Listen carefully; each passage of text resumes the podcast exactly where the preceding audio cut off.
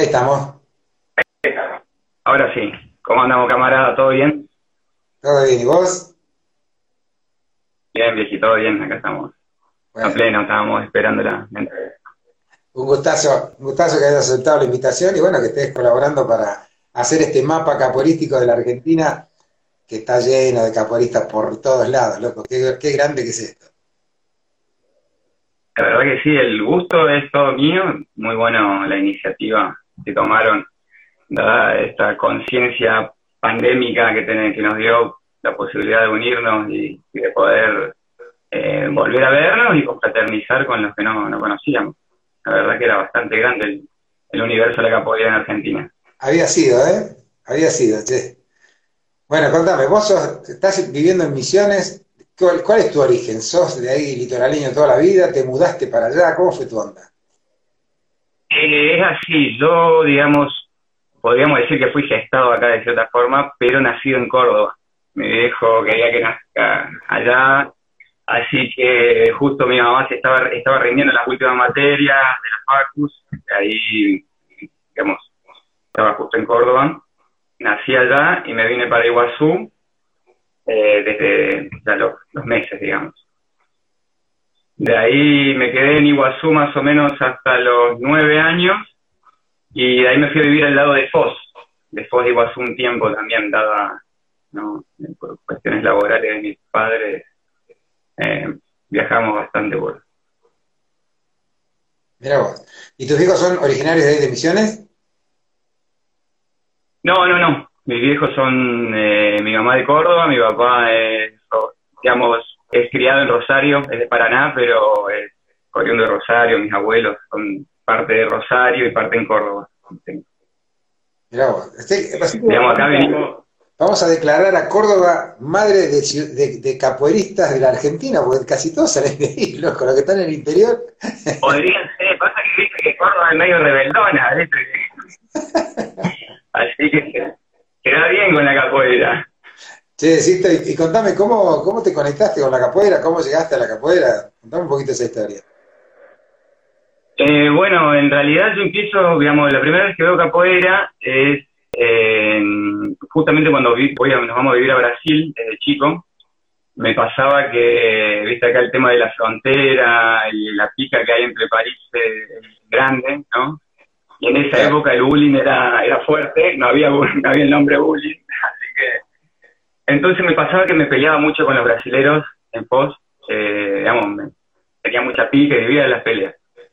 Así que se me da por, por, en un momento había un par que me dice que me, que me daban siempre, que me podían, que me pegaban siempre, me tenían medio de hijo. Y bueno, justo yo vivía en un condominio con, con muchos edificios y había mucha gente iba una gente de, de taekwondo, ¿no? Entonces, bueno, una, una, profesora de taekwondo me meto con ellos para, para poder aprender algún tipo de, defensa personal, ¿no? Y poder defender. Y esta chica que iba, con, iba a las clases, daba las clases de taekwondo, eh, iba con un otro profe que hacía un poco de capoeira. Y nos hacía hacer uno de sparring ahí a lo que más o menos la teníamos, y nos hacía hacer cuatro o cinco contra él. Y él tiraba una magia que iba más allá del taekwondo, ¿no? Y ahí, bueno, era de la capoeira también. Y ahí, bueno, le fuimos preguntando qué era, qué no era, y le fuimos mostrando. También al mismo tiempo había chicos ahí que en, el mismo condominio que también hacía capoeira, que vos los veías, hacían acrobacias, subían el sub y baja y tiraban, hacían como, usaban como trampolín sub y baja y tiraban a mortal para atrás, no, no, Entonces me digo que ahí fui que, tuve mi primer contacto con capoeira. Eh, que el profe nos llevó un par de cosas, pero no, nada más que eso, fue algo que, que, estaba ahí como, como mirando en el momento. en ese momento que estudiaba en el colegio, en Fogo. ¿Cuánto hace, ¿Eh? eso? ¿Cuánto hace eso? Y esto, digamos, yo tenía 10 años, 11 más o menos, ponele, 10, 11 años, eh, tengo 36 ahora. Eh, estamos hablando en el 90 y algo, ¿no? Eh, después de eso, bueno, eh, me, me vuelvo para, para Argentina. Yo en un año de eso, mi abuelo me invita a vivir a, Carlos Paz. En ese año, yo tenía 12 años, me invitan un año a vivir a Carlos Paz, que yo estaba ahí, que quería hacer un par de cosas en Córdoba. Justo me invitan, me voy allá a Córdoba, a Carlos Paz.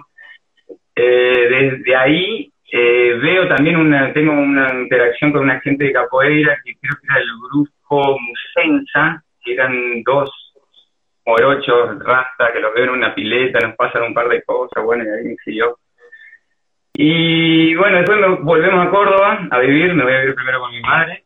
Eh, llego en el, en el 98, más o menos llego a Córdoba, 97, 98. Y yo vivía, en esa época yo andaba en skate, ¿no? Andaba, en esa época andaba en skate. Y, iba mucho, vivía cerca de un parque que era el Parque de las Naciones, que es esto por ahí donde los chicos de los otros reportajes cuentan, que es el, el parque donde se juntaban a hacer capoeira. Y ahí mismo era un parque muy grande donde había un, un skatepark y había un colegio de artes y también iba a ese colegio, así que como que... Y ahí empiezo a interactuar, una, una de las, una amiga me lleva, eh, me, me, entero en, el secundario que estaba haciendo capoeira, le digo que me lleve, me lleva, y ahí conozco a Santiago, un chico que hacía algo de capoeira, era kung fu, pero hacía algo de capoeira, ¿no? Entonces me empiezo ahí a entrenar con él, empiezo como que, bueno, ahí a desatar un poco, al mismo tiempo ya veía que había un par de chicos también en Córdoba, y bueno, ya empezamos a juntar, eh, conozco ahí la, la, old school de Córdoba, ¿no? Que, que más o menos nos juntábamos, era esto que nos íbamos, íbamos a, un parque a un parque donde tocábamos y, había una junta de todo, digamos, estaban las ganas, pero nos faltaban muchos fundamentos. Había muchas ganas, los birimbau tocaban, pero sonaban fuera de tempo, eh, los coros eran, eran terribles, pero había, ¿no? Y al mismo tiempo se estaba generando, digamos, no sé, por ejemplo, con Marcos tuvimos un tiempo haciendo show allá por Mayo Suma, eh, eh tirando esa época, ¿no? Tirando show en Mayo Suma, en Carlos Paz, y tenemos un par de anécdotas ahí que otro día le recordamos, eh, muy cómicas de la época, ¿no? Bueno, y ahí, en esa época, justo en, Parque de las Naciones, eh, aparece Yacaré. Yo estuve en ese eventual día que apareció Yacaré ahí, de la nata, un señor inglés de la capuera. Nosotros ahí estábamos en, nuestra capoeira ahí y bueno, te rima, yacaré, y bueno, muestra todo el fundamento, la, invitamos, me acuerdo que se invitó la roda, él como que bueno, quisimos hacer roda y él dice, no, no, pará, trajo un misterio, puso play, dijo, chicos, no toquen más, jugamos con música, pongo play. y bueno, y, y Yacaré ahí nos invita, supimos obviamente toda la disciplina que tenía, que venía con la capoeira, algo que no había realmente, así escuela o sabíamos y en esa época no había nada. El que tenía video no lo mostraba, el que tenía un libro se lo guardaba y viste como que era muy difícil, era si llegabas a Brasil y bueno.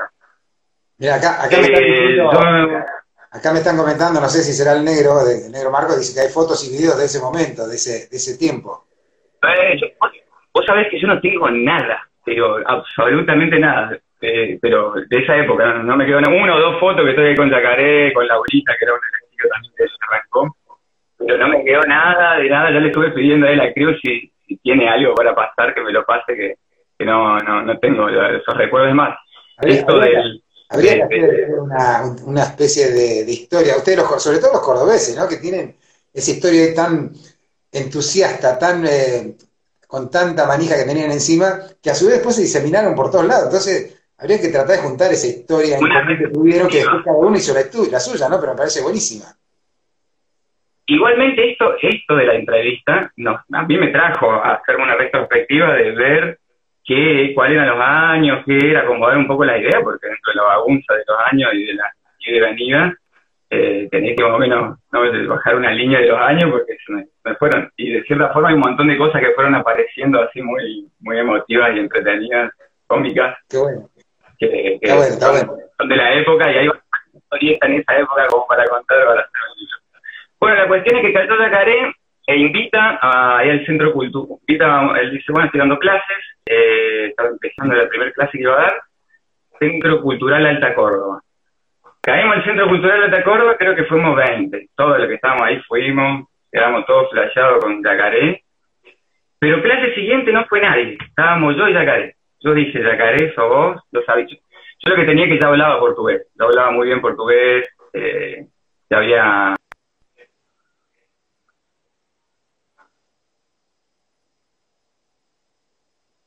Mira, se empieza a cortar santa conexión. No, ahí está.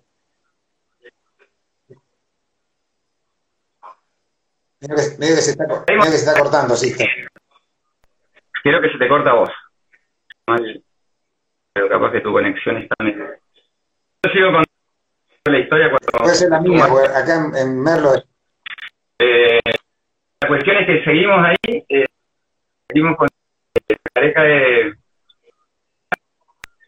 la clase con Yacaré, eh, que bueno, la cuestión es que no quedó nada y quedamos Yacaré, quedamos eh, una eh, y creo que también se prende por ahí esa te época. te escucho, te escucho muy mal, Tito.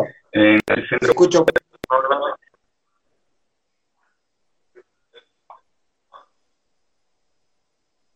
¿Estará que te, te, vuelvo, te corto y te vuelvo a llamar porque se escucha muy, muy mal. Te corto, te voy a cortar a vos, te voy a cortar a vos y te vuelvo a llamar. ¿Me escuchaste?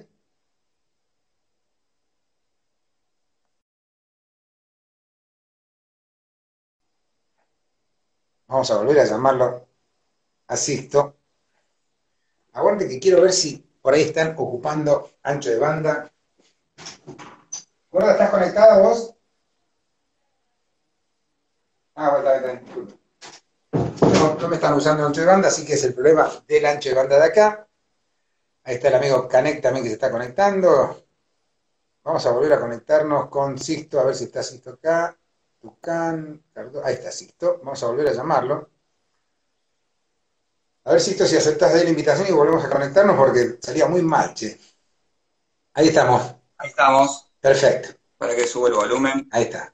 Eh, te escucho medio bajito, ¿puede ser? Puede ser, no sé, yo te escucho perfecto y te veo bien. Dame un segundito que voy a conectar el, el parlante capaz. Dale. Un segundito nomás. Ah, vivo, dice Pante. y bueno, son las cosas que nos pasan. A veces se cortan, a veces no, a veces por ahí estamos bien.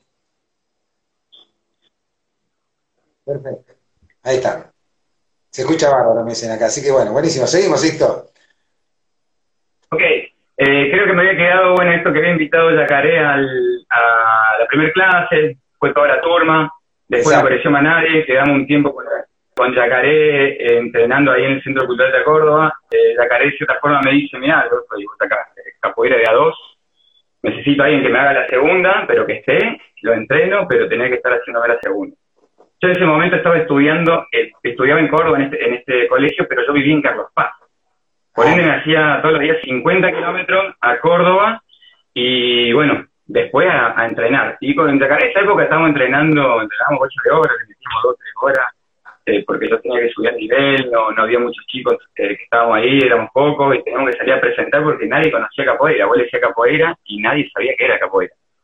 Eh, muy pocas referencias había, nomás de los brasileros, los que fueron a Brasil y vieron, pero no había cómo entonces, eh, bueno, empezamos a entrenar con Yacaré, le publicitamos a meter, eh, empezamos a hacer show, hacíamos, me acuerdo en esa época, hacíamos la, secuencia bimba, que no existía todavía en esa secuencia bimba, y hacíamos una cintura expresada con balones cinturados y mortales asistidas, que quedaba re lindo, Yacaré trenza, ¿no? Eh, negro, y yo blanco, tenía pelo largo, gringo, así que así éramos el King y el Jan haciendo capoeira era muy vistoso, era muy vistoso también por eso. Y bueno, ahí le estuvimos dando, corrimos bastante atrás. Eh, bueno, Yacaré ahí, la verdad que corrió mucho, él no, era, no, era bastante de pueblo y, y estaba en una ciudad grande y bueno, no le fue fácil introducir vivir de la capoeira. Eh, yo estuve mucho tiempo con él, al lado de él, era muy chico también, ¿no? Estaba dentro de lo que podía, pero estábamos todo el tiempo vendiendo birimbau en acá. Íbamos a vender al Paseo de las Pulgas o a la peatonal, íbamos a tocar birimbau y a vender. Yo practicaba hacía tocar birimbau, que nos poníamos ahí. Es más, Yacaré me escondía así los toques y yo me ponía, ¿viste? Ay, ay, ay, es así, es así, bueno, y a las cuatro horas estaba con él en la peatonal le sacaba el toque y yo todo, eh, me sacaste el toque. Y bueno, y habíamos que corridas, que presentaciones, eh, estuvo, digamos, él, Yacaré de cierta forma fue el que me, el que me formó dentro de la capoeira, el que me dio la, estilo, el que me dio la formación, el que me mostró el camino de lo regional. Eh, yo lo, digamos, eh, absorbí mucho de él, absorbí muchísimo de, su capoeira, eh, estuve muchísimo, fuimos para todos lados, hicimos presentaciones en la radio, en la tele, en, donde sea, las mil y una, eh, pasamos hambre juntos, todo. En un momento eh, que estábamos ahí, creo que habíamos hecho el primer curso de capoeira de Córdoba, el segundo, no me acuerdo qué fue, y hubo un desentendimiento con Yacaré, nos peleamos. Eh, ahí estábamos muy, muy, mucho, mucho, mucho tiempo juntos con, con Yacaré, ¿no? Y nos peleamos con Yacaré y bueno. Sí, acá me dicen que contara, que cuentes de Luciano, están escribiendo a la gente de ICA. Bueno, ahí viene después. ya no viene. ¿Estamos bien? Perfecto, ahora está joya, saqué datos móviles, no entré nada, loco. No, ya no hay. Eh, no me acuerdo muy bien dónde estaba, pero bueno, yo le digo por una. No, está, está, ya, ya el segmento se llama Caporistas Cordobeses por el Mundo, así que ya está. Ah, bueno, eh, me, eh, corto relación con Yacaré, termine, eh, termino, digamos, terminamos discutiendo por, un, por una pavada. Eh, bueno, yo me abro de, de, salgo del puerto de Abarra, e incursiono en ese momento, me voy, estaba capoeira Brasil, eh, me voy a capoeira Brasil, estoy en el primer batizado, justo me operando a apendicitis, primero que pude participar o no. Y yo ya había conocido a Luciano, Luciano, que es el Luciano Espeche, es el director del grupo del Totem de la Esperanza de capoeira Totem de Esperanza. Yo lo había conocido en esos años atrás. En, yo vivía en Carlos Paz y ambientaba mucho en la feria de artesanos de Carlos Paz. Tenía mucha gente amiga del lugar donde, porque Carlos Paz, viste, tenés o, al, al Cheboli o queda en la feria. Entonces estábamos en la feria y aparece Luciano Lutier y de esa coincidencia de la vida, él cae ahí porque se rompe la camioneta y lo conocimos, creo que está, estaba Marcos también, cuando lo conocimos, que estábamos haciendo show ahí en Mayosuma, alguna cosa así era. Eh, lo conozco ahí, bueno, yo como estaba ahí, vivía en Carlos Paz, entonces estaba todos los días ahí con él, con, Luciano, y bueno. Y de cierta forma yo tenía una vista, eh, empiezo a ver, eh, yo buscaba, estaba buscando algo dentro de la capoeira que, iba un poco más allá de lo que yo había conocido, que era un poco la parte pedagógica, yo era muy interesado con la historia, con la filosofía, viste, con, la pedagogía. Eh, entonces veo un poco en Luciano toda esta parte pedagógica, todo un abanico. Y bueno, cuando después que terminé a Brasil, eh, tampoco, eh, digamos, me sentí cómodo y terminé, fui con Luciano, Luciano me había, habíamos hablado, me dice, bueno, ¿querés empezar? Estamos en Rosario, andate para allá.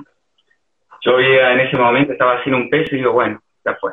Había terminado ahí, digo, me voy a dedo, boom, a dedo, hasta Rosario, eh, caigo en Rosario y bueno, me encuentro ahí con Luciano, con todo el grupo del Totem, eh, todo un, un, ambiente muy artístico, gente músico, profesores de danza, profesores de educación física, eh, clowns, eh, gente de teatro, entonces como que me veo en un mundo, el Luciano que, que mi maestre, digamos, que me abre un abanico de cosas muy, digamos, estaban fuera del alcance de lo que había visto hasta el momento.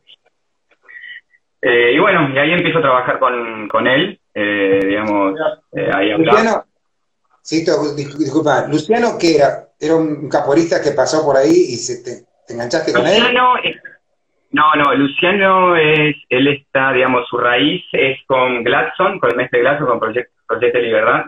Él se abre de ah. ese grupo, en el año 2000, 2001 se abre el grupo y funda la Asociación de Capoeira Totem de la Esperanza nosotros seguimos la línea de Gladson. De cierta forma, somos capoeira regional con la línea metodológica y pedagógica de Gladson. Eh, entonces, bueno, empiezo ahí, yo ya daba clase, estaba dando clase en Carlos Paz, estaba dando clase en Córdoba, eh, después eh, estaba ahí en, en, Córdoba, estaba dando clase en, La Cochera y en el Teatro La Luna, ahí en Barrio Güemes, cerca del Paso de las Pulgas. empecé a estudiar educación física, empecé a estudiar el profesorado de educación física eh, hacemos el curso, en el 2005 más o menos creo que hacemos el primer curso de capoeira ahí en, Carlos Paz, muy bueno, un curso muy lindo, así enfocado para profesores de educación física, para gente de danza, de arte marcial. Muy lindo el curso, así me pareció algo estupendo lo que estaban, lo que hacían los chicos, digamos, a nivel de, ¿no? de, grupo y de, y, de, digamos, y de seriedad con lo que se hacía, ¿no? Y el nivel de profesionalismo que estaban trabajando, siendo que, no, no era Brasil ni eran brasileños. Entonces, bueno, ahí empiezo eh, a, trabajar en Córdoba, ¿no? Eh, empiezo a estudiar el profesorado y de ahí me sale viajar para Europa. Me voy de viaje unos años a Europa, de la nada misma, eh, y bueno, en Europa estuve unos cuantos años también, ahí estuve, daba clase, había muchos brasileños, por ejemplo, estaba brasileño y quedaba iba a muchas rodas a visitar a maestros, en Barcelona estuve un tiempo con Boca Rica de, de de Oro, bueno, en París también, estuve como, seguí entrenando, dando clases, tratando de ver, pero bueno, no, no podía organizar el grupo, ¿no? Siempre eh, una necesidad, ¿no? de capoeira, de enseñar y de, transmitir y de al mismo tiempo de seguirla, ¿no? Porque si no tenés grupo, estás acá para allá y no sé qué, tenés que estar y de, mantenerte activo para no... Eh, bueno, después de eso, después de Europa, me voy un año a México. En México también ahí eh, estoy con el grupo FICA, con contramestre, que era Capoeira Angola, contramestre Rogerio. Estuve casi un año con ellos entrenando. Eh, después de eso me vuelvo, a me vuelvo a Argentina y me voy a vivir a Santiago del Estero. Ahí en Santiago del Estero eh, eh, armo el grupo, armo un centro cultural en un observatorio abandonado que encontramos ahí, que nos dimos a un, un observatorio abandonado que era increíble, el lugar era re lindo. Había que elaborar muchísimo, lo levantamos del lugar y empecé a dar clase ahí en ese centro cultural. Eh, tuve, un año y medio, ahí lo conocí a Frodo, a Negán, hay una galera que estaba dando vuelta también con capoeira. Eh, bueno, yo estaba ahí porque había una novia mía que estaba, digamos, estaba en pareja, y era de Santiago. Termina la relación, me vengo para Iguazú, eh, me voy un año a vivir a, San Pablo. Estoy un año viviendo en San Pablo, ahí estoy haciendo capoeira con cordón de oro en la matriz, porque me quedaba ahí cerca y me gusta, me gusta mucho también el estilo, ¿no? De, la, fluidez que tiene el, grupo, por eso, siempre buscando, digamos, el, la, capoeira más que el grupo, más que otra cosa, siempre buscando lo que me gustaba dentro de la capoeira, lo que, lo que a mí me, convencía. Eh, vuelvo de ahí, eh, y bueno, yo estaba acá en Iguazú, ya estaba, sí, ya estaba en Iguazú, eh, tengo a mi hija, a todo esto, y entre, todo esto, eh, yo estaba medio sentido con el tema de dar en clase en Iguazú porque yo estuve haciendo un trabajo con el tema de downhill, yo hago eh, descenso en skate, en downhill, velocidad, skate en velocidad. Y estuve haciendo un trabajo acá con los chicos de acá, con la gurizada de acá, eh, introduciendo el downhill, porque acá tengo una bajada muy linda que es el río y ahora va, hice una escuelita de downhill, traje dos, tres eventos. Este sábado tenemos un evento acá en Merlo de Downhill y aparte hay un es de, es digamos, de deporte urbano. Y acá hay una bajada pero espectacular para venir del cerro hasta abajo. San Luis es la capital del downhill en Argentina, el Disneylandia. El Potrero de los Funes, toda esa zona, ya que se viene haciendo mundiales de hace mucho. Es, digamos, es la meca, es Bahía, es Bahía de la capoeira. El, año pasado se hizo un evento muy lindo acá, que fue increíble. Yo fue la primera vez que participé con iTrack y con Capoeira. Y ahora este sábado, a partir de las 13 hasta las 16 horas, va a haber otra vez un evento que va a haber longboard, va a haber eh, roller, eh, los triciclos, no sé cómo se llaman. Y bueno, y nosotros vamos a estar ahí con el, con el amigo Kamek, vamos a estar dando capoeira y acrobacia también. Qué bueno, me alegro mucho, muy bueno, muy bueno. Vos sabés que Salvé una de las, eh, digamos, la, Asociación de, Deportes de Gravedad de San Luis, una de las más vieja que hay, uno de los primeros que trajo el Mundial y son muy conocidos y están todos los nenes. Todos los nenes están ahí en San Luis, están ahí en San Luis, en La Rioja, que están... Sí, sí. Bueno, eh, bueno, Decime, sí. No, no, que de hecho uno de los alumnos es eh, un alumno mío de, de Capoeira Acrobacia, es el que organiza todo esto y es un loco de la guerra que está todo el día tirándose el cerro, ¿viste? Es, un manija también. Seguramente, seguramente. Sí, porque eso también tiene mucho bueno, eh, no, no digo que también el, downhill tiene mucho esto de naturaleza, de meterse, de la, confraternización, de irte a la montaña tres días con una galera y ahí vivir, no, es muy bueno. Eh, bueno, después de, de ahí me vine acá a Iguazú y había hecho todo ese trabajo, yo venía haciendo todo ese laburo y, medio que no me fue muy bien porque viste que mucho en el tema del patinaje no hay mucho, eh, eh, digamos, profesores ni alguien que pueda regir tanto, entonces bueno, digo que socialmente me vinieron a acusar mucho por el tema, como que me venían y bueno, dije, no, no. Y estaba medio que capoeira, que sí, que no, y teníamos una galera que me venía quitando hacia bastante, me venía diciendo, che, ¿cuándo vas a dar? ¿Cuándo vas a dar? Y ya no sé, capaz algún día. Y le dije un día, un día, bueno, junta 10 pibes, así como para decirle, vale, junta 10 pibes y voy. Y un día me llama así, che, habla 10 pibes. Buenísimo. Y es en un hostel que está en el medio, en el medio del monte, que se llama Hostel Nativa, que ahí es donde iniciamos con el Totem de nuevo. Eh, es un, tiene un octogonal en el medio, que en medio del, al lado del río, con arroyo al otro lado, increíble lugar. Y ahí empezamos, arrancamos, fue una galera hermosa, gente, la verdad, hermosa, todos grandes, fueron, empezamos una vez semana, otra semana metimos dos, se hacían buenos tercer tiempo porque estaba el lugar se prestaba, así que era siempre comida, ahí entre los veganos y los, y los carnívoros, todo muy, con paladar muy exquisito dentro de la gastronomía, yo soy gastronómica, así que me gustó y fuimos ahí generando y bueno, de repente eh, los pibes seguían, te ponían mucho más ganas que todos, así por decirte. Yo justamente en ese momento estaba medio en un bache emocional y eso también la capoeira como que me sacó de ese bache emocional, me dio el, el ahí de, de, oxígeno para, para la camita que estaba apagándose. Entonces, eh, bueno, arrancamos ahí, le empezamos a dar y me di cuenta que había un grupo humano increíble para trabajar, increíble la verdad. Eh, hicimos el primer batizado, eh, siempre con la, con esta, con la ideología esta del grupo, viste, de, de capoeira como un medio, no como un fin, ¿sí? capoeira como un medio para juntar justamente toda esta gente, para poder ayudarnos, confraternizar, salir un poco de, de toda la opresión que tenemos, ¿no?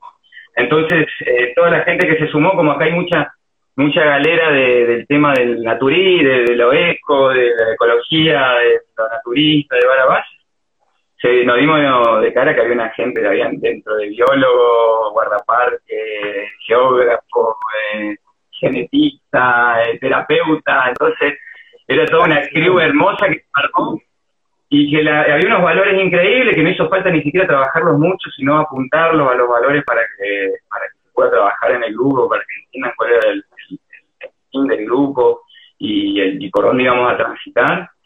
Así que bueno, ahí hicimos el primer batizado, la, nos salió re bien, fuimos a través de Luciano, que un montón que no lo decía, porque fue viajando por laburo, dando vueltas con cosas. Así que lo pudimos traer ahí, eh, nos metimos de nuevo, eh, enganchamos, pudieron rendir los chicos eh, y ya encarando viste ya el año ya de una forma mucho más eh, más más eh, grupal más compacta y acá es un lugar de bastante digamos es difícil la verdad porque es un pueblo chico tenemos Brasil al lado capoeira lo, es más macumba acá que en cualquier lado porque lo ven, ¿viste? Y porque también, como al ser chicos, lo están ahí, entonces eh, entonces, como que hubo, hay, un proceso grande por, de, tratar de establecer, también de, que la gente de cierta forma quiere pero no quiere. Eh, y por suerte, bueno, cayó toda esta gente con, un, con todos los chicos, con un potencial aparte que venían para trabajar, que, la verdad que, sumó muchísimo y pudimos establecernos ya con prioridad trabajo futuro, ahora trabajo sociales, que son un poco las ideas que estamos largando de esto. Qué bueno, por, un, lado, querer trabajar, eh, ahora empezamos ¿viste? con los niños, eso con San, eh, una de las chicas empezamos a, trabajar, a ver de trabajo con niños, con Maré, que también empezamos eh, a trabajar un poco más con los adolescentes. Después tenemos uno de los chicos que está trabajando con los guaraníes acá, que es, es Fran, que tiene un trabajo con los guaraníes, que no es fácil meterse en una aldea guaraní, que te acepten, todo ese tema. La, comunidad, ¿La comunidad de Yurumí es la que está ahí cerca? Son guaraníes, acá somos guaraníes, digamos, las comunidades son guaraníes. Sí, abajo guaraní. Viste que, hay, viste que hay varios, como varios eh, comunidades así sueltas ahí cerca de Puerto Iguazú que son muchísimas, por eso te preguntaba. Sí, tienen, todas las de, son, digamos, eh, ramas de, Paraguay más que todo, que ahí están las comunidades grandes. Acá como que la trajeron en una época, yo no sé, si mal no entiendo, creo que medio que las trajeron por una cuestión medio de cómodo, ¿no? Pero sí hay varias comunidades y se trabajan con ellas y bueno, estamos tratando de trabajar con ellas, con uno de los chicos que entre, para poder trabajar, eh, poder hacer algo con ellos, ver cómo, cómo, cómo, cómo poder eh, entrar dentro de su cultura, ¿no? Eh, que, digamos, nosotros acomodarnos a ellos, ¿no? Porque se prende mucho cuando nosotros estamos entrenando, había una parte que teníamos, estábamos en un gimnasio en el centro, que era todo vidriado, y por ahí estábamos entrenando, así nos damos vuelta y había cinco o seis guaraníes mirándonos, así así una hora que nos estaban mirando, y gente por ahí, los, más ancianos por ahí se quedaban más expectativos de lo que hacíamos y todo, entonces como que siempre estuvo esto de la historia porque acá de cierta forma con el turismo y todo hay un cierto aislamiento también de nuestra sociedad, ¿no? De, parte de esto de la vorágine, del... Sabes que los, los, guaraníes tienen un ritual, sobre todo los, los abá guaraní, tienen un ritual muy parecido a la capoeira también que o sea, son movimientos mucho más lentos, digamos que es como una capoeira angola mucho más lenta todavía, ¿no? Porque son movimientos medio estáticos, que te atacan y se quedan quietos, y también trabajan con unos palos, ¿viste? Yo lo he visto eso. Pues yo, mis, padres son, paraguayos y yo he, ido mucho para el lado paraguayo a, las comunidades guaraníticas, sobre todo eh, las que están más para el Cerro de Uturuzú, por ahí en la zona de Villarrica, ¿viste? Y he visto esas cosas que realmente son sorprendentes, que yo decía, pero esta es capoeira, loco, de acá se, habrá salido algo mezclado con la, la misturanza, ¿no? Sí, ahí, digamos, está, está desde que, digamos, los quilombos eran, eran no, no eran ni, era una agrupación de gente de todos lados, varias etnias, varios... Y de ahí, eh, los guaraníes, están hasta los tupí guaraníes de toda la comunidad guaraní, toda esta zona. Entonces, eh, al ser una historia y no ser algo lineal desde algo lanzado directo de África, al, mezclarse acá, sí o sí tiene que haber muchas cosas que se han perdido y no. Nosotros estamos acá con, digamos, hay una idea futura de poder estudiar un poco, porque también está la guerra post, guerra triple alianza, que también hay, eh, yo me acuerdo en Santiago, que había leído un par de cosas de, gente, porque en Santiago hay también hay muchos libros de, la época de la esclavitud, que tuvimos ahí en el 1700, final de 1700, había más negro en Argentina que, que blanco. Entonces, eh, hay muchas, eh, digamos, muchas historias que por ahí son más pasadas de boca en boca, un poco vestigios que han quedado sobre posguerra de que mataron muchos capoeiristas a la guerra acá. Y al mismo tiempo se han mezclado con muchos de los que mandaban post-abolición, que fue la abolición, pues mandarlos a, a la guerra, digamos, bueno, abolición en Argentina, pero se van chicos, y lo mandaron a mucho a la guerra. Y entonces, bueno, ahí estamos tratando de cómo, tratar de ver de cómo, cómo se puede llegar a juntar o si hay algo de historia entre todo esto que puede llegar a quedar, eh, que para que sume, ¿no? Me gustaría, me gustaría participar en, esa, en ese grupo de estudio porque es un tema que siempre me gustó muchísimo y leí un montón también, igual y cada vez que viajé para aquella zona siempre traté de investigar un poco, sobre todo en la zona de Cerro Corá, que fue la última, el último bastión donde Luis Carlos se yo, yo bastante por Paraguay.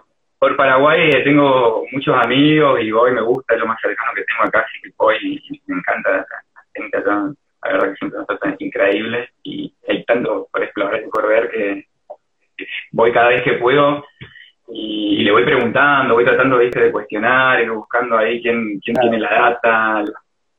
Pero bueno, eh, son proyectos que lo vamos a ir a, lo, estamos tratando de mentalizar, de mostrarlo, de darle para poder trabajarlo a, futuro con respecto a lo que estamos. También tenemos un proyecto con uno de los chicos de Cara, de Carabelli, que es, eh, él es eh, licenciado, eh, perdón, Cara, no me acuerdo, pero so, bueno, en, en, gestión ambiental, creo que es en gestión ambiental, que larga con el tema de que ahora está la Semana del Árbol, la semana de eh, que se hace un encuentro a nivel nacional Argentina, concientizando con todo esto, ¿no? También por el tema de la pandemia, que está buenísimo, toda la conciencia que genera esto de quedarte en tu casa y, poder parar un poco el motor y, y la vorágine para decir, vamos, ah, mira todo lo que pasó también. Y lo que pasa, y bueno, y hay una, salió un, un proyecto de esto de plantar un millón de árboles en Argentina, es, una, una ONG que, larga este proyecto, plantar un millón de árboles con conciencia de esto, ¿no? De contaminación, de los beneficios que trae el plantar y que ya cansado ciertamente la sociedad, ¿no? Eh, de, de, de, hacia donde el camino que se toma, que digamos, de cierta forma es bastante, ¿no? Eh, tóxico. Entonces, tratando de concientizar, está esta, esta propuesta de, de plantar árboles, apadrinarlos, ¿no? Y bueno, ahí con el Tote nos sumamos, con uno de los chicos, que trae de la propuesta, nos sumamos también a, a ser parte del, proyecto y hacer una, plantada acá en Iguazú también, viendo si plantamos fruta o qué es, qué, qué es lo que plantamos en algunos lugares, y de comprometernos de poder cuidarlos y transmitir también un poco esa, el, digamos, eh, creo que también nos compete bastante como, yo lo que veo como capoeiristas, ¿no? Como, como de cierta forma guerreros, eh, también salido de una cultura eh, sudamericana tan allegada y de cierta forma por el lado de Brasil acercada a África, ¿no? A nuestra raíz. Eh, entonces tenemos como de ciertos eh, obligación de defender esto, ¿no? De poder ponerse ahí y decir, bueno, somos los, guerreros que defendemos un poco también esto, porque no hay quien lo defienda y cómo puede ser que no haya quien lo defienda y tiene quien sea y, lo devasta y nosotros no, nadie hace nada. Entonces, bueno, hay un compromiso también de parte del grupo por ese lado para poder eh, eh, formar esta, ¿no? un poco de conciencia a través de, lo, de la naturaleza, de lo, la, diversidad. bueno, Qué bueno que a partir de estos estudiantes, estas personas, que la mayoría que me estás contando son profesionales que forman el grupo, se expandió esto, ¿no? De repente de la capoeira es la herramienta para después armar un montón de otros proyectos que son, me parecen excelentes. Sí, totalmente. Es la idea. Es la idea que nosotros usamos sin perder el tren, sin perder la marcialidad, sin perder la filosofía, sin perder nada. Pero sabemos que la capoeira de cierta forma es un movimiento, eh, digamos, eh, de, defensa, de contracultura, de, ayudarse, de confraternizar, de, poder eh, juntar un ideal para, para un bien común. Entonces también lo trabajamos bastante, es algo que se trabaja ya del todo, es algo que llamamos del todo, lo llamamos de Luciano, que es un trabajo de Luciano, una persona muy comprometida con respecto a los trabajos sociales, a la, a, la ideología, a la, humanidad, para, entonces, eh, por suerte acá se da más. Por suerte acá hay, como varios, se juntó ahí un, la liga, ¿viste? La liga de la justicia. Entonces yo lo que hago es darle el un poquito para que ellos puedan, puedan para que se pueda crecer y, darle, ¿viste? Eh, magnitud a esto que está para, buenísimo, ¿eh? me parece que es acorde a lo que hay que hacer y a lo que hay que trabajar y a lo que tenemos que por ahí gastar más tiempo que en otras cosas. Qué bueno, qué bueno. y acá, eh, acá me preguntan, eh, para poder volver a entrenar ahí en Misiones, ¿tuviste que presentar algún protocolo o algo o simplemente volvieron a la normalidad sin protocolo, sin tanta... Por suerte venimos bastante bien con el tema, venimos bastante bien, tuvimos ahí una encerrada, acá estamos en la frontera, Foz de Iguazú está, bravo, está bravo, pero acá nos cortaron fronteras, eh, cerraron todos los caminos, dejaron y cuando presentó Misiones, que fue una de las provincias, presentó todo esto de, que se empezaban a hacer deportes, el mismo gimnasio donde estaban presentó el protocolo. El mismo gimnasio yo creo que tiene presente el protocolo. Y después hicimos un cursillo de vía online, que es, bueno, un poco de, esto, de todo lo nuevo, la higiene nueva. Eh, esta de, cómo, cómo proseguir, ¿no? pero no, no hubo ningún problema, siempre muy consciente, ¿no? Todo el mundo, dentro de la conciencia también está esa parte que, hace falta la, conciencia de cada uno, porque te puede decir protocolo, si no lo cumplís, entonces no nada. Entonces tratamos de mantener la conciencia. Hoy en día acá ya está bastante tranquilo el tema, está bastante tranquilo, ¿no? igualmente estamos en invierno, sabemos que... Eso te iba a preguntar, ¿no? ¿Cómo estaban, las, cosas ahí siendo una ciudad fronteriza? Siendo una, una ciudad fronteriza, te iba a preguntar justamente cómo estaban la situación ahí más con Brasil que está tan comprometida con el COVID. Estamos bastante aislados, por suerte, por suerte se tomó esta, esa iniciativa de, aislar, de aislarse bien aislado. Y estamos bien, digamos, el tema que acá tampoco hace, hace mucho frío, hace mucho, unas temperaturas, y eso ayuda bastante, eso ayuda bastante, bastante, entonces, eh, como que ahora estamos bastante normal, abrieron algunos bares, eh, algunos lugares hay abiertos, eh, lo, masivo no se puede, si hay salida, eh, todavía no podemos hacer roda, por ejemplo, sí se puede, estamos tramitando porque hay gente, los chicos del candombe se están juntando y sé que, que pudieron largar un proyecto, así que también estamos viendo si largamos un proyecto para poder hacer roda. Nosotros tenemos, entrenamos en, nuestro dojo, decimos dojo, es el hito, ¿tuviste en el hito? ¿Fuiste el hito? El hito del Marco, Marco. Bueno, en Marco de la Frontera tenemos al costado, tenemos el anfiteatro, que el lugar nos da al río Paraná, el río Iguazú, Brasil, Paraguay y Argentina. Y entrenamos ahí en el verano, chocho, increíble. Lugar mágico. Tenemos alto lugar para entrenar. Así que, bueno, vamos a ver si largamos con las rodas, apenas podamos, eh, largamos las rodas. Estamos, igualmente, estamos en proceso. El grupo tiene dos años más pandemia, dos años y medio. Sí, la otra vez te estuve mirando un, vivo que hiciste de un entrenamiento y bueno, me enganché a mirar un ratito y sufría de verte ahí y nosotros acá, casi todos en Argentina, no poder hacer nada, verlos un poquito moverse, la verdad que fue, fue lindo ahí. Sí, sí, sí, le ponemos ganas, los chicos también le ponen bastante ganas, la verdad que por eso... Eh, y ahora venimos post pandemia, venimos todos con una, pero una, una manijeada, así que se lesionaron todos ahí nomás. de lo manija que estaba, Y esta, en esta historia de tantos kilómetros recorridos de capoeira y de, viajes, contame un poquito cuándo fue que te sentiste, que estuviste en el cielo de los capoeiristas diciendo, mirá dónde estoy, que no lo puedo creer, y después contame la otra, cuando dijiste, puta madre, mirá lo que me toca vivir en este mundo de la capoeira, ¿no? Eh, el cielo de la capoeira, creo que, bueno, cuando estuve en Bahía, que las veces que fui a Bahía siempre ¿no? como, más que todas las primeras veces, que, yo tenía tal fanatismo y, y, ya venía, viste, buscando historia, historia, historia, historia. Ya cuando llegué ahí empecé a ver los maestros, ya le conocí toda la historia de los maestros y ya fui, pude, pude justamente ir a entrenar con los que quería. Así, fui al Fuerte San Antonio, estuve entrenando con Moray, después con el sobrino de Joe de dentro, después me fui con Nenel y como que estaba con los eh, con eso, digamos, ahí en mi mundete, eh, de cierta forma, lo, como al vivir en Brasil, siempre me fue medio parte de la cultura brasileña, nunca la sentí ajena, nunca la sentí muy en parte. Al, eh, aprendí la historia en, la primaria, en primer de Brasil y después de Argentina, entonces, de cierta forma, me hacía mucho, muy parte. Entonces, bueno, al llegar a Bahía fue un momento increíble,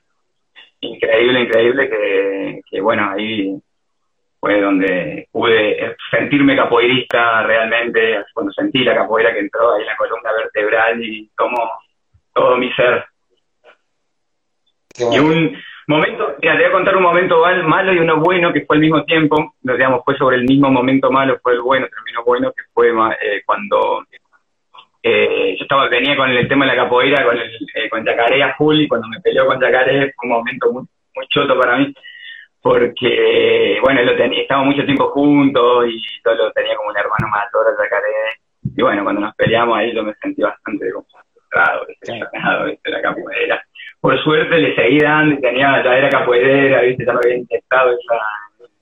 Entonces le seguí dando y después cuando estaba en Bahía, la primera vez que voy a Bahía, eh, estaba ahí creo que me iba el fuerte de San Antonio a entrenar, no sé qué, escucho por ahí, sí, sí, sí. Pues se me llamando en Bahía y me doy vuelta, y era Gustavo Alasia, uno de los chicos que entrenaba en, el puerto, y me dice, y yo no lo conocía, ¿viste? Digo, eh, ¿qué onda, loco? ¿Todo bien? Dice, eh, loco, todo bien, yo te conozco, te conozco, yo soy alumno de la y va, va que yo te conozco por los videos, yo soy una cama del grupo, con Yacaré. Y ahí, bueno, yo le paso mi mail y terminamos contactando con Yacaré, yo termino yendo en base ahí, me quedo en la casa de él, me disculpando de cierta forma, ¿no? Como que quedó todo re bien con el Yaca. Eh, no seguí en el grupo porque yo tenía mi historia y estaba bastante comprometido con mi historia, pero bueno, a él le tenía un respeto inmenso porque con él, a él que me, Qué lindo, qué lindo, eso me, me gusta esas historias de, de, enojo, pero a su vez después que se vuelve a acomodar todo, ¿no? que yo cuando me, me, voy un poco de toda esa historia, había había un poco, mucha pica ahí en Córdoba. Había mucha pica y yo ¿viste? venía una, de una movida mucho más del arte, venía un poco más de, viste, de ver ahí el paz y el amor y, y no quería eso, viste. Entonces como que fue también un poco de la transformación que yo tuve a través de decir, bueno, no, eh, está todo bien para acá para, para, los golpes, no hay problema, no tengo problema con los golpes, pero no sé si quiero transitar ese lado, ¿no? No, quiero, no sé si quiero transitar el lado de... prefiero, digamos, lo, veo la capoeira como un conjunto de gente con una necesidad increíble de liberarse y que está bueno aplicarlo por ahí y que si hay que darle para, ¿eh? hay que darle, hay que ponerse picante, se pone, pero siempre dentro de la marcialidad y lo maduro, ¿no? Por, por cosas que no son, ¿no? Por, por ahí, por, por cosas que no valen la pena. O... Entonces... Pero vos sabés que ahora, escuchando tantas historias, ¿no? Porque ya tenemos treinta y pico de historias escuchadas de, toda Argentina. Eh, una vuelta hablando, siempre comento esto, una vuelta hablando con Mestre Corró del grupo Corpo y Magida, me decía, eh, la capoeira en Argentina está dividida por culpa de los brasileros, me decía, ¿no? Porque ellos vinieron con esa historia de allá que había que ponerse quién, era más poronga, quién la tenía más grande, que, que se imponía para la fuerza, las piñas. Y eso generó que acá, nosotros que por ahí estamos en otra onda, por ahí más en amor y paz, terminamos enganchando en esos quilombos de ellos, ¿no? Y nosotros tenemos otro, otro gen. Somos rebeldones también argentinos. Eh, a mí me pasó que yo ya conocí el brasilero, entonces cuando cuando vine había mucho, viste, en esa época también había muy, medio que poco de chamullo, viste, muchos brasileros dando vuelos. Yo me acuerdo que en una época habíamos hecho un curso y, terminamos los palazos con los pibes con Mauro y no me acuerdo si unos brasileros que venían a decirle, no, ustedes no son brasileros, son muy pendejos, estamos conmigo creo. Son muy pendejos y no pueden dar clase de capoeira acá, no sé qué, terminamos los palazos saliendo del todo, no Entonces, entonces como que eh, en una historia que no, que yo veía que no me pertenecía y que tampoco me, no quería comprarla. No quería comprar ese tipo de juego porque no, no lo veía productivo, no lo veía que, que nos llevara a algún lado. No era lo que yo quería, no era para donde yo apostaba. Y yo conocía también eso, ¿no? Como que estaba viviendo en Brasil, conocía el brasilero, sabía cuál era el pro, el contra, el, digamos, la, la, el jeito. Entonces había cosas que yo no compraba porque ya, la, ya las tenía bien claro de que no, no, esto no va, esto no, no, no va ni, no vamos en puerto. Entonces termino también buscando la otra parte que me termino dando de cara con el totem, que era esta, este lado que yo buscaba, ¿no? Más sanito y más comprometido, más pedagógico y un poco más filosófico por ese lado. Que en el momento no había, también tampoco había muchos ejemplos, ¿no? Para, para seguir. No había dónde, no había dónde, dónde, dónde copiar eso, ¿no es cierto? No, no, no, no, no, no había donde copiar y, y nosotros éramos cinco monos locos, estábamos todos peleados, no. Cinco, no. ¿Qué pasa? Pasa, igual pasa de todo. Pasa en todos lados, pasa en todos lados. Está, está bueno, Sisto, esto que, que, haya pasado, de alguna manera, porque es bueno, es nuestra historia, nuestra historia como caporistas de Argentina, que yo venía diciendo tantas historias similares, y a su vez, está bueno también esto de repensarnos, ¿no es cierto?, todos, y, y tomar conciencia de eso y decir, bueno, realmente yo soy argentino con una idiosincrasia, con una manera de ver las cosas, ¿me puedo enganchar en este quilombo o quiero formar algo mío, algo propio con mi, mi, mi, sentimiento, con mi pensamiento, con mi manera de ser y, enfocar para ese lado y sacar unas capoeiras de ese lado, sin desconocer ni desmerecer tampoco lo anterior, ¿no? No, no, no, yo creo que eh, a mí lo que me pasó es que yo en un momento la marcialidad buenísimo, pero después me faltaba todo el resto. Y bueno, a correr por el resto, ¿no? A correr por el resto que no, no lo estaba encontrando en ningún lado. Eh, lo marcial eh, sí lo tenía, pero después, bueno, que yo quería conocer todo el resto porque me interesaba, ¿viste? sabía que había todo un, universo a explorar. Y bueno, lo fui a buscar, lo fui a buscar y siempre donde viajé fui buscando eso. Fui buscando, ah, bueno, es el que te tiene la papa, ah, este que tiene la papa. Por suerte mi profe, eh, mi maestro, nunca me bloqueó más. Bueno, vos acá a formarte y cuando, eh, fíjate para dónde va Pilar, y yo dado a su sinceridad, a su seriedad, a su compromiso, a su madurez con todo eso, nunca lo dejé, nunca dejé el tótem, di clases de tótem en todos lados que estuve. Eh, hoy sigo, hoy, hoy el prof eh, Luciano, digamos, el está únicamente en el profesorado de danza, no hay, está como grupo, somos los únicos que estamos activos en este momento, Puerto Iguazú, pero yo sigo como si fuera que ¿eh? al, pie de la letra, al pie del cañón, con la ideología y con lo que, se, con lo que el mestre nos presenta y, no, y nos pone porque creo en su verdad. Creo en su verdad y me parece muy pura y muy sincera, ¿no? También él, muy puro y muy sincero, ¿no? No, esto y después esto. Sino que es comprometido también con la, con la humanidad. Creo que eso me parece muy, muy, muy valorable. Obviamente, cuando uno encuentra a alguien que es coherente, lo, que habla con lo que hace, es, obviamente se queda ahí, ¿no es cierto? Eso es, pasa todo. es, mi, es, mi, maestro, mi guía, ahí donde yo ¿viste? apoyo y hago mis preguntas personales, también se las doy a él para que me, ayude un poco, así que siempre, siempre estuvo como mi, mi maestro guía Así lo, tengo así, lo admiro así. Claro. ¿Y el Totten ahora dónde está? ¿En qué lugar está, me dijiste? En, Rosario, digamos, en Rosario y Puerto Iguazú son los dos lados que estamos ahora ah, mira, Rosario. Qué bueno. Y, qué bueno, Excelente, che. Qué, linda historia. Que me, la verdad que me encantó. Tus, tus, tus kilometrajes en capoeira están muy buenos porque siempre buscando, ¿no? ¿no es cierto? Siempre buscando, como dijiste vos, buscando quién tiene la papa, bueno, ahí vamos a ir, a apuntar ahí, ¿no? Te digo, no me fue fácil porque cuando ya empezaba era que, que ya tenía que hacer muchos kilómetros. Ya de entrada ya tenía que hacer 50 kilómetros, quedarme del colegio hasta las 4 de la tarde, iba a entrenar hasta las 8, después volverme otras 30 cuadras, tomarme el colectivo, después tomarme el colectivo y había veces que dormía en casa de amigos, había veces que dormía en el propio colegio, había veces que no dormía, había veces que iba directo al y un millón de necesidades y corriendo atrás. Después cuando me fui, volví, volví a Córdoba, hacía 14 kilómetros de ida en bici y 14 kilómetros de ida de vuelta en bici eh, para ir a entrenar. Y lo hacía cinco veces a la semana, cuatro, tres, la que había que hacer, entrenaba cuatro veces, cinco y volvíamos y le metíamos y había, si no había que comer, no se comía, y había que... Y le dimos, ¿viste? Siempre eso me llevó a, a que dale, que dale, que dale, y nunca, nunca me pude desprender tampoco de ese esfuerzo, ¿no? De hacerlo porque no, no, venía tampoco de una familia muy acomodada, en ese momento estábamos bastante, digamos, con bastante necesidades, entonces había que tanto ganarse la cuota del profe, eh, entrenar, ir a estudiar y, yo estaba muy comprometido ya desde la secundaria con la capoeira. Yo ya tercero o cuarto año de la secundaria estaba con Chacaré al pie del cañón con él.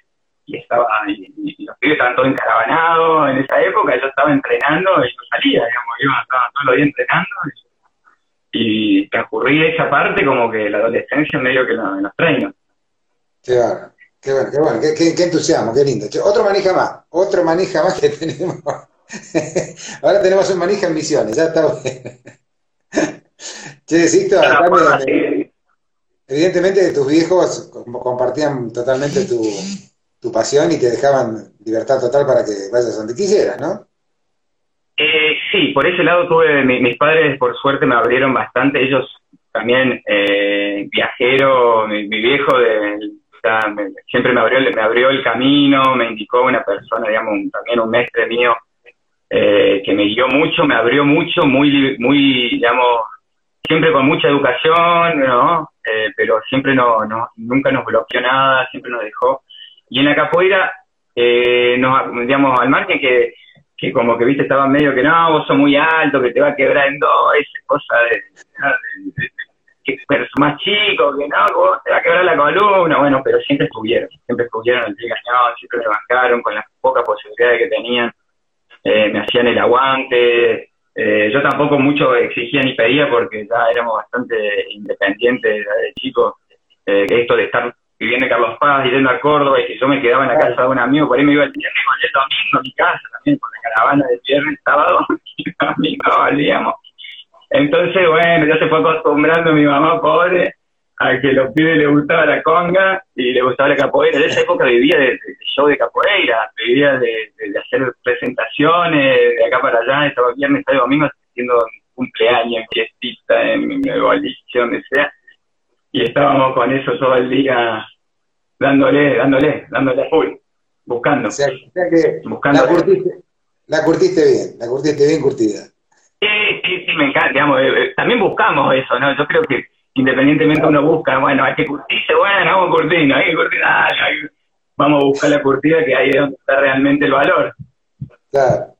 Che, sí, pero te voy a hacer, porque ya estamos cerquita, porque aunque no parezca, ya pasó más de una hora, porque entre que cortábamos y todo eso, y me encantaría seguir charlando con vos de un rato largo, porque la verdad que cada vez que encuentro, va, todos, la verdad que todos los personajes que hemos encontrado a través de la capoeira me han me han cautivado por sus historias, por su manera de ser, así tan chispeante que son todos. En su mayoría nosotros me, identifico también con ustedes, ¿no? De, esa gana de, divertirse, de pasarla bien. Pasa que creo que la capoeira, creo que la mayoría la tuvimos que curtir bastante para poder estar hoy en día e ir. Eh, hubo que en esa época había que había que pelearla, había que manejarse, los manejas muchos también quedaron en el camino. Y por ahí lo que más se manijearon son los que todavía persisten, ¿no? Lo que estamos Sí, lo que tiene más de 20 años ya acá por encima. Sí. Bueno, te, te pregunto, yo te voy a hacer un par de preguntas, te voy a decir algunas palabras, ya sabes cómo es la mecánica seguramente, ya lo habrás visto, y vos tenés que decir lo primero que te salga de tu sentimiento, de tu cabeza, de tu corazón, de donde salga, ¿vale? Vale. La palabra roda. Roda y sería como el- la escuela, el aprendizaje. Ahí es donde aprendemos, aprendemos para después poder vivenciarlo y que nos sea un poco más ameno la vivencia. Bien, bien, bien. La palabra berimbau. Y Berimbau es el, ahí el alma, ¿no? Es la conexión que hay entre todo esto, la, la música es el que conecta ahí el cuerpo, la roda, el alma, y esa vibración eh, que, que te llega, ¿no? El espíritu. Para mí es el, el alma de la capoeira, es un poco el, el birimbau. No sé, sería lo mismo también la capoeira sin música. Claro. Una canción o una música de capoeira que te, te llegue, te arrepie. Eh, mm, eh, la ladainha de, de Pastinho, ya vivo enjoado, desde aquí en la tierra. Eso me parece muy, muy tierno, muy tierno, muy dulce. Qué bueno, qué bueno. Creo que la canción me conmueve. La palabra Brasil. Y Brasil eh, para mí es parte mío, de cierta forma, parte de mi cultura, de mi, de mi, de mi crianza. Eh, sería una, una mitad mía.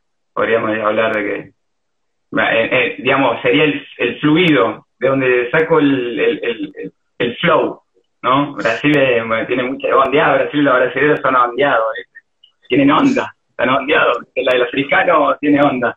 Entonces nosotros sacamos ahí, vemos todo ese fluido y el flow que tiene, es, de- es brasileño y eso, eh, por ahí no eh, cuesta, pero eh, lo agarramos, lo agarramos y lo entendemos, pero esto ya nacen con. Ya nacen con, tal cual. La cultura, la cultura así, ya nacen con. Eh, ¿Un referente para vos? Y un referente para mí es, por un lado, mi, mi maestre, Luciano, Luciano Espeche, y mi padre, mi papá.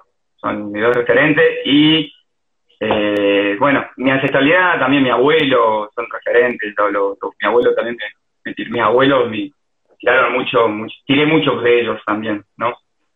Claro. Son, para mí, los que, los que invoco dentro de la roda son, son ellos. Qué bueno. Justamente, entonces, ya que invocás, te voy a preguntar sobre la, la palabra, primero capoeira, y después tengo otra que va ligadita a esa. Capoeira para vos, ¿qué es? Y capoeira hoy en día es mi filosofía de vida, que, la, la vengo la vengo cultivando y, vengo viviendo a través de la capoeira hace bastante tiempo. Creo que mi, mi pensamiento es ese, eh, mi día a día es ese, ¿no? Y, y terminó siendo mi universo eh, completo, digamos. Se completó como ¿no? una filosofía de vida la capoeira. Qué bueno, qué bueno. La palabra ritual,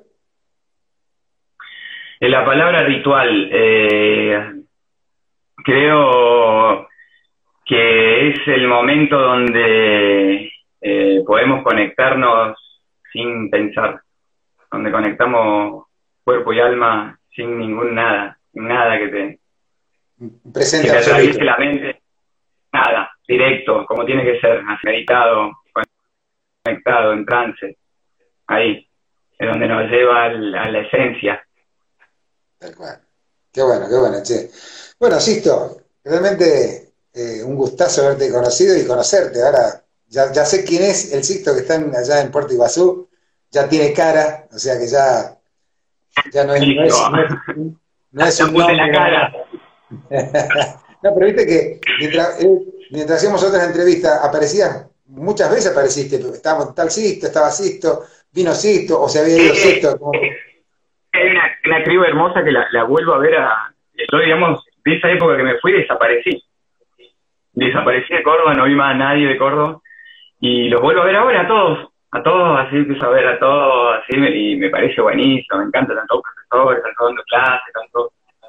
pleno con la capoeira y, me, da mucha emoción de verlos a todos los chicos juntos, de poder confraternizar con esto, de, ¿no? de juntarse y, poder hablar eh, y, de, expresarse, ¿no? de, poder mostrar la, cara de cada uno y lo que piensa y lo que hace. Me parece increíble y te agradezco muchísimo por, por la invitación, por la iniciativa.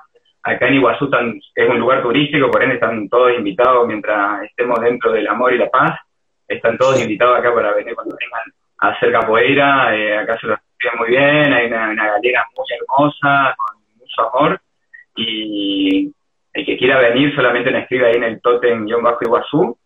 Eh, también está esto lo de la Semana del Árbol, que también los invito, a, si alguien quiere hacer parte, por ahí es una invitación abierta eh, para plantar, para plantar un árbol y generar conciencia, hay una invitación de plantar un árbol, escribir un libro y tener un hijo, bueno, estamos ahí.